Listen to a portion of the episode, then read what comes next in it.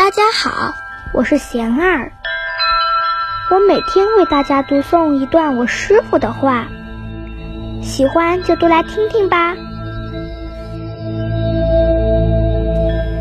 是敌是友，并非永远不变。我师傅说，如果以对立的观点，似乎只有互相伤害一条路。伤害过我们的成为敌人，帮助过我们的成为朋友。敌人和朋友的设定，只因为当前的条件而成立，并非永远不变。遇到对立的因素，需要用慈悲心和包容心去转化。对立的心态是内心城市化的表现。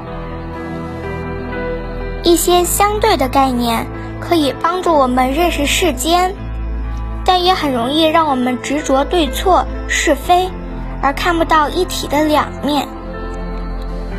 事物处在恒常的变化之中，我们的心态不灵活，就不能适应外界的变化。内心减轻一些人我是非，层层乌云终将消散。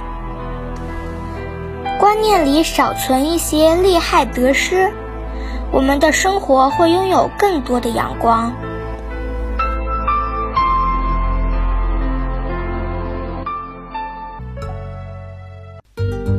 大家有什么问题？有什么想问我师傅的，请给贤儿留言，贤儿会挑选留言中的问题，代为向师傅请教。然后在今后的节目中回答哟。